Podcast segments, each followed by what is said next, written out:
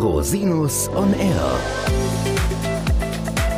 Der Criminal Compliance Podcast.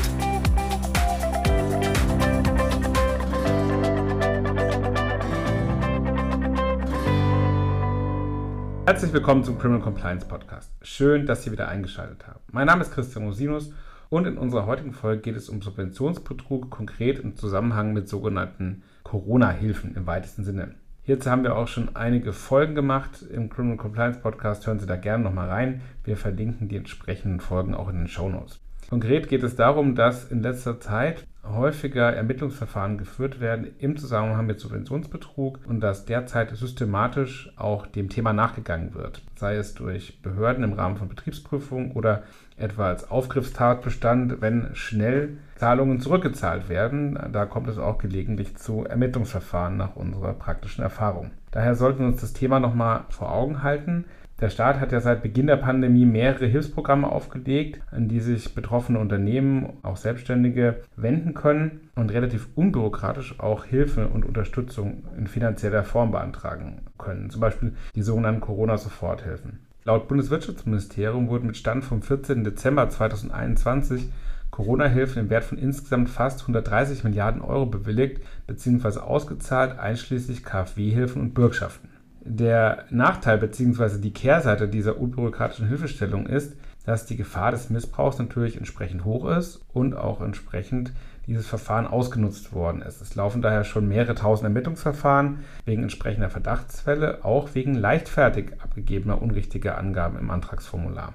Konkret gibt es bereits eine erste höchstrichterliche Entscheidung. Der Bundesgerichtshof hat in seiner Entscheidung vom 4. Mai 2021 bestätigt, dass unrichtige Angaben bei der Beantragung von Corona-Soforthilfen den Tatbestand des Subventionsbetrugs erfüllen können. Grundlage der Entscheidung war ein Fall des Landgerichts Stade, in dem der Angeklagte mehrfach und in verschiedenen Bundesländern Corona-Soforthilfen für tatsächlich nicht existierende Kleingewerbe beantragt hatte und Hilfszahlungen in Höhe von insgesamt 50.000 Euro erlangt hatte. Das LG Stade hat den Angeklagten zu einer Gesamtfreiheitsstrafe von vier Jahren und drei Monaten verurteilt.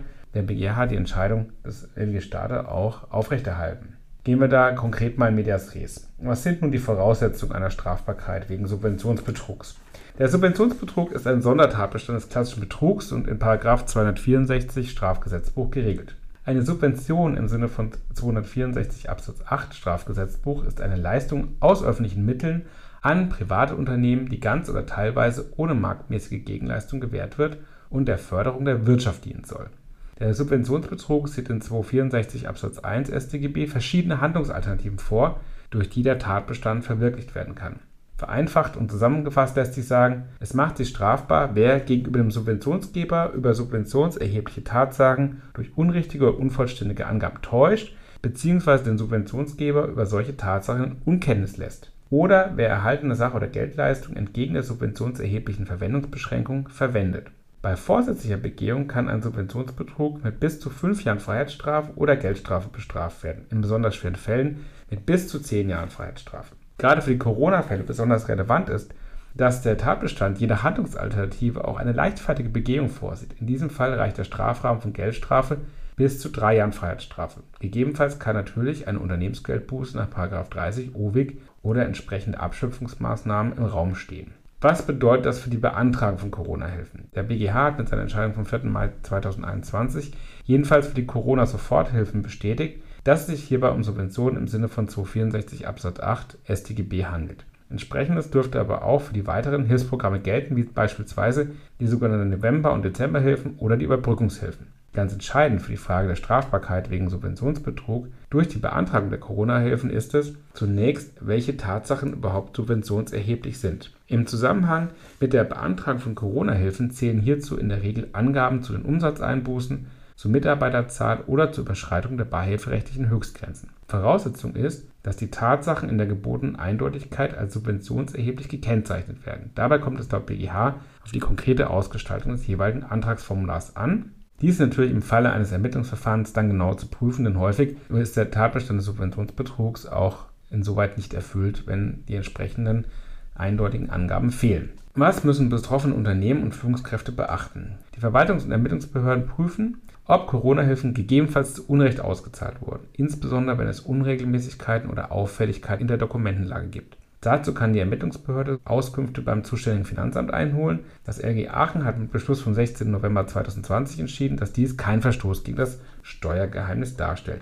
Ganz wichtig ist deshalb einmal mehr die ausreichende Dokumentation der Informationen, die der Antragstellung zugrunde gelegt wurden. Entsprechendes gilt beim Thema Kurzarbeitergeld. Auch hier ist mit einer kritischen Prüfung der Anträge zu rechnen und, wenn unrichtige Angaben gemacht wurden, mit einem Haftungsrisiko. Das heißt, auch hier sollten Sie Ihre Informationsgrundlage ausreichend dokumentiert und das auch entsprechend prüfen. Wenn Ihnen nachträglich auffallen sollte, dass es zu Fehlern bei der Beantragung von Corona-Hilfen gekommen ist, sollten Sie zeitnah aktiv werden und Ihre Möglichkeiten prüfen, beispielsweise bei Änderungsanträge oder Rückzahlungen. Gegebenenfalls bestehen auch Korrektur- bzw. Mitteilungspflichten nach dem Subventionsgesetz. Wenn es noch nicht zu einer Auszahlung der fehlerhaft beantragten Corona-Hilfe gekommen ist, besteht unter Umständen sogar die Möglichkeit einer Selbstanzeige. § 264 Absatz 6 StGB sieht vor, dass von Strafe abgesehen werden kann, wenn durch Zutun des Antragstellers eine Auszahlung der Subvention verhindert werden kann. Wie geht es denn weiter? Die Aufarbeitung der Fälle hat natürlich gerade erst begonnen in der Rechtsprechung. Wir werden in Zukunft auch da sicherlich noch einige weitere höchstrichterliche Entscheidungen sehen. Insbesondere zur Frage der Abgrenzung einer strafbaren Leichtfertigkeit von einer Fahrlässigkeit besteht sicherlich noch Klärungsbedarf im Einzelfall. Entsprechendes gilt natürlich auch für das Thema der Strafzumessung. Insoweit ist es natürlich ganz besonders wichtig, entsprechend kompetenten Rechtsrat einzuholen. Wir halten Sie hier natürlich auf dem Laufenden.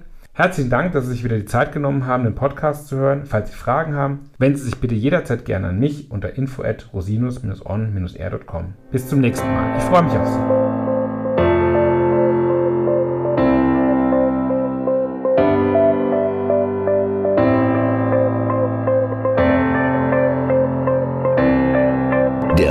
Podcast stellt lediglich einen allgemeinen Überblick über rechtliche Themen dar und ersetzt selbstverständlich keine Rechtsberatung zu konkreten Fragestellungen im Einzelfall. Bei Fragen wenden Sie sich an Rechtsanwältinnen und Rechtsanwälte Ihres Vertrauens, natürlich auch gerne an uns. www.rosinus-on-r.com oder unter www.rosinus-partner.com.